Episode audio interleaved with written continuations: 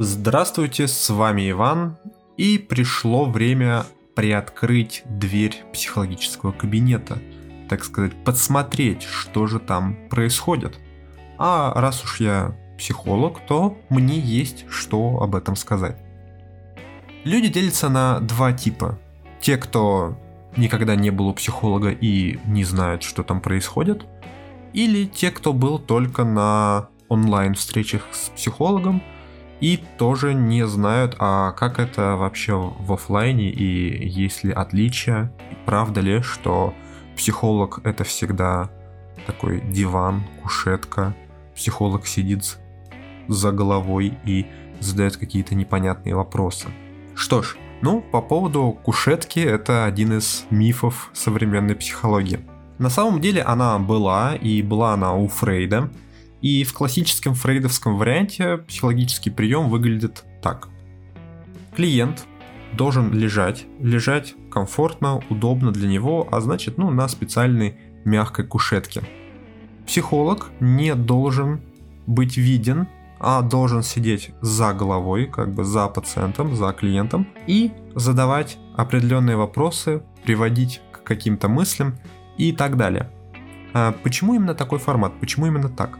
Главное связующее звено всей фрейдовской теории это наличие бессознательного, которое содержит в себе все важные и нужные и, главное, больные фрагменты нашего сознания – а значит, что бессознательное нужно каким-то образом вытащить. И Фрейд считал, что вытащить его можно путем нескольких упражнений, нескольких приемов.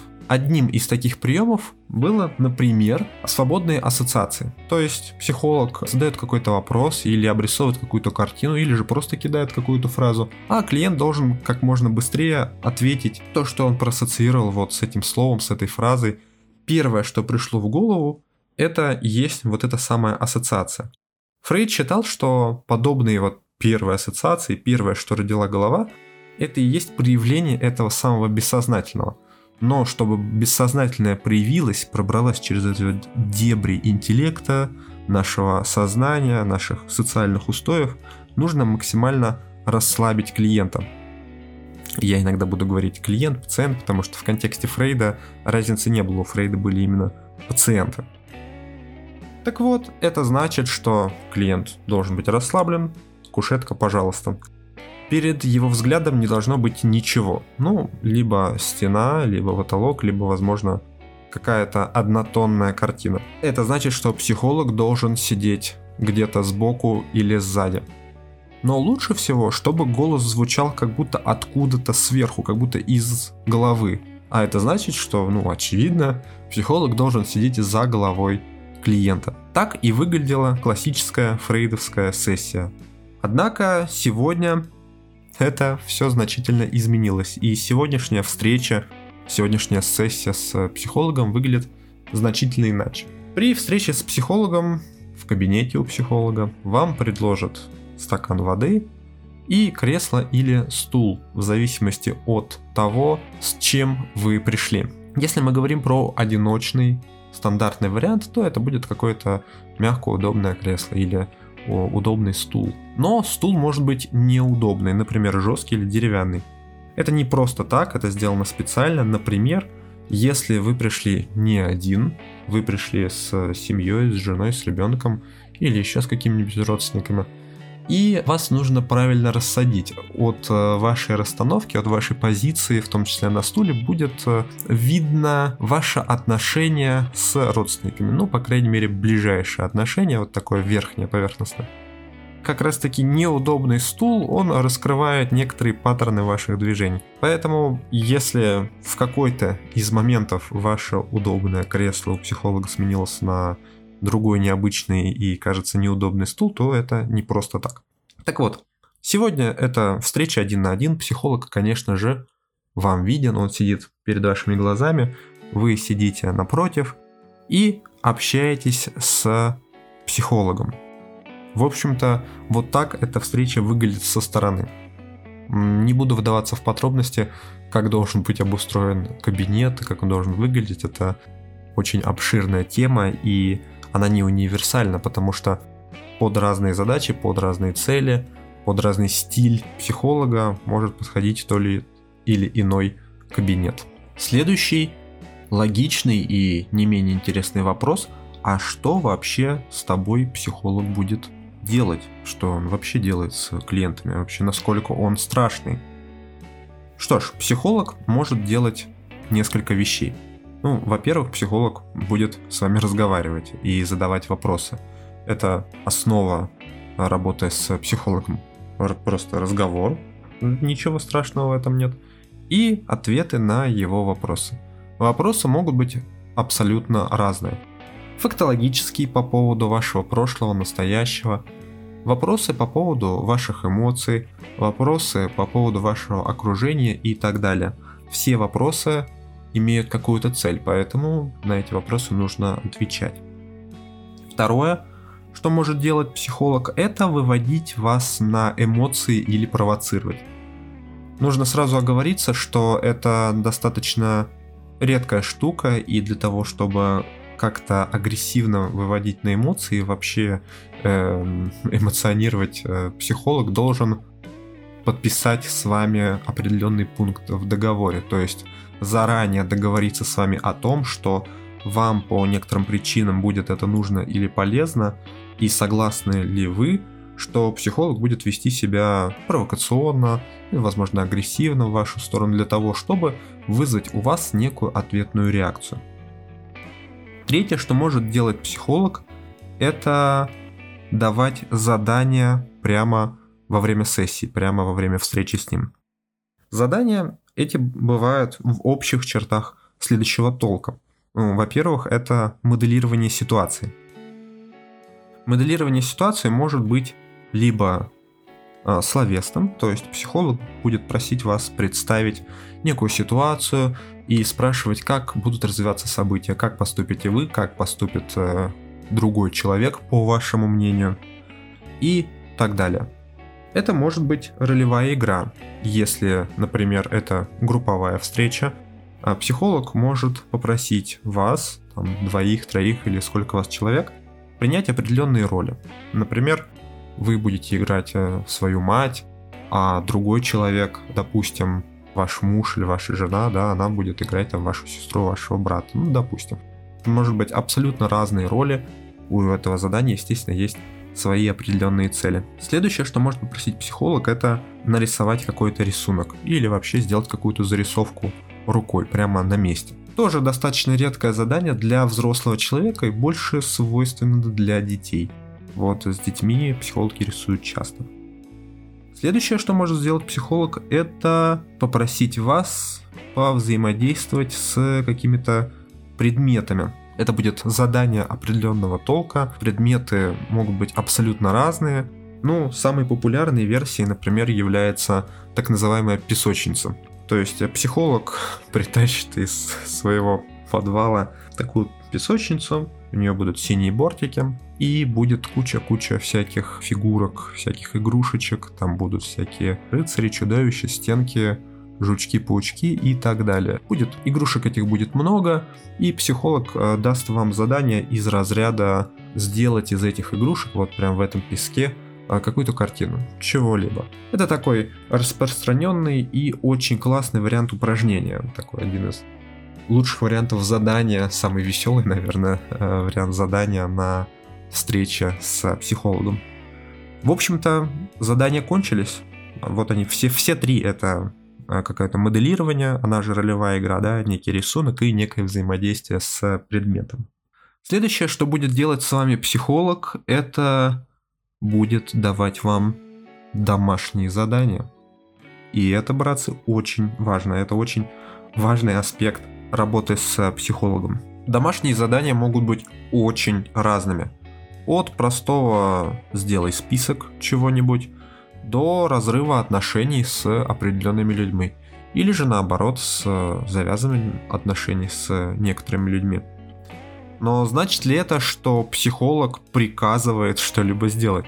Совсем наоборот. К моменту наступления домашнего задания а клиент уже сам представляет, э, к чему все идет, что нужно сделать для прогресса. Потому что все сессии это не простая болтовня. Все они подчинены определенной логике, и эта логика заранее известна клиенту, она проговаривается. Поэтому очень многие клиенты предвосхищают домашнее задание и представляют уже, что нужно что-то сделать и что это может быть ну, там, определенного рода. Также психолог может применять на вас различные психологические техники по типу гипноза. Но об этом мы поговорим отдельно, потому что тема достаточно большая, техник э, больше, чем просто гипноз, техник тоже много. И это все не так страшно, как звучит, потому что, например, тот же гипноз очень сильно разрекламирован в культуре, в кино, в сериалах это какое-то магическое действие, психолог проводит рукой, и все, вы теперь овощи, подчиняетесь как бы э, всему, что говорит вам психолог. Это совсем-совсем не так. А сейчас важно понимать, ну, в нормальном контексте, в человеческом, то специальные техники это все-таки словесные техники, а, потому что существует э, давний такой очень старый психологический постулат, это никак физически не касаться э, клиента, ну, там, может быть, за исключением на тренингах а, каких-то прикосновений из разряда там взяться за руки, за плечо, вот именно коснуться, да, но не более. А некоторые считают, что психологи могут применять э, техники из разряда расслабляющих массажей и так далее. На самом деле это неправда. Психолог, если он работает именно в психологическом русле, а не еще и как бы на полставки массажист, Э, вас касаться не будет именно руками никаким образом. То есть все происходит только через слова. Да, все происходит словами через рот. И, конечно же, остается один вопрос немаловажный. Это чем же офлайн встреча отличается от онлайна и вообще онлайн это плохо или нет? Ну, у онлайна на самом деле есть свои и плюсы, и минусы. Не только минусы, да, у онлайна есть определенные преимущества. Ну, во-первых, вполне очевидно, что онлайн, он удобнее. Ну, вы сидите у себя дома или на работе, вам не нужно преодолевать какие-то расстояния, ехать 2 часа в одну сторону, 2 часа в другую, ходить к психологу и так далее. То есть вы можете сделать встречу из дома. Второе, это то, что при определенных обстоятельствах, если психолога получится, то онлайн-встречу можно сделать еще и дешевле. Ну, по очевидным причинам, потому что, например, не нужно арендовать помещение, не нужно тратить время на дорогу, соответственно, и э, так далее, да. Снижение цены может быть достигнуто у некоторых психологов, а у некоторых нет. Почему? Потому что, например, если психологу удается составить свой график так, что у него отдельные дни под онлайн, а отдельные под офлайн, то, скорее всего, да, вы увидите, что у психолога онлайн ну, стоит дешевле, это вполне логично. Но бывает и так, что люди, клиенты просят психолога о онлайн встрече просто вот в то же время, в тот же день, в какой им удобно, и по сниженной цене. И тут надо понимать, что если психолог как бы сидит уже в кабинете, что у него есть э, э, клиенты офлайн, ну классические, да, в классическом понимании, ниже цену сделать уже не получится, потому что есть аренда помещения, есть, э, в общем-то, время психолога, да, то есть он не просто у себя дома где-то сидит, он приехал в этот кабинет, он ждет э, клиентов, он с ними работает, а то, что вы не смогли приехать по каким-то причинам и решили перейти на онлайн в то же время, то это никак для вас цену не снижает. Но это частности. Сейчас мы говорим про то, что онлайн все-таки, все-таки можно сделать дешевле. И он обычно дешевле. Также у онлайна есть интересный и для многих даже специалистов неожиданный плюс. Это то, что через онлайн клиенты более лояльны и чаще выводятся на эмоции.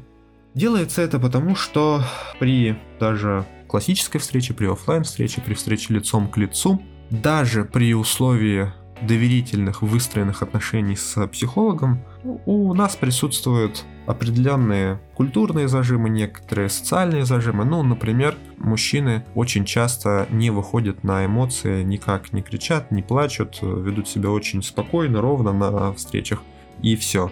Хотя это не всегда нужно, наоборот, а, в этом и заключаются многие вопросы и многие проблемы. А когда мы разговариваем через онлайн, когда между нами камера, то там можно достигнуть определенных договоренностей.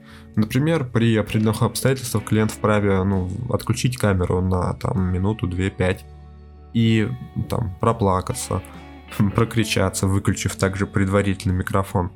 В рамках нашего общения это никак не влияет на как-то ну негативно не влияет на результат но очень положительно влияет на то, что у клиента начинают проявляться эмоции, начинает находить выход, э, вот тот весь эмоциональный багаж, который у него есть. И это однозначный плюс. И это плюс именно онлайна. Без э, онлайна вот такой бы вещи не было. Вот это наиболее такие очевидные э, плюсы. Также есть еще, конечно же, чисто технические вещи, которые нужны исключительно психологу, и это нужно говорить только на ушко там между нами, психологами тогда, какие техники и как лучше применять э, через камеру, а какие офлайн.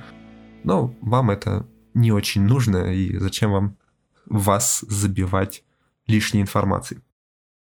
А на сегодня это все. В общем-то, такой короткий подкастик получился.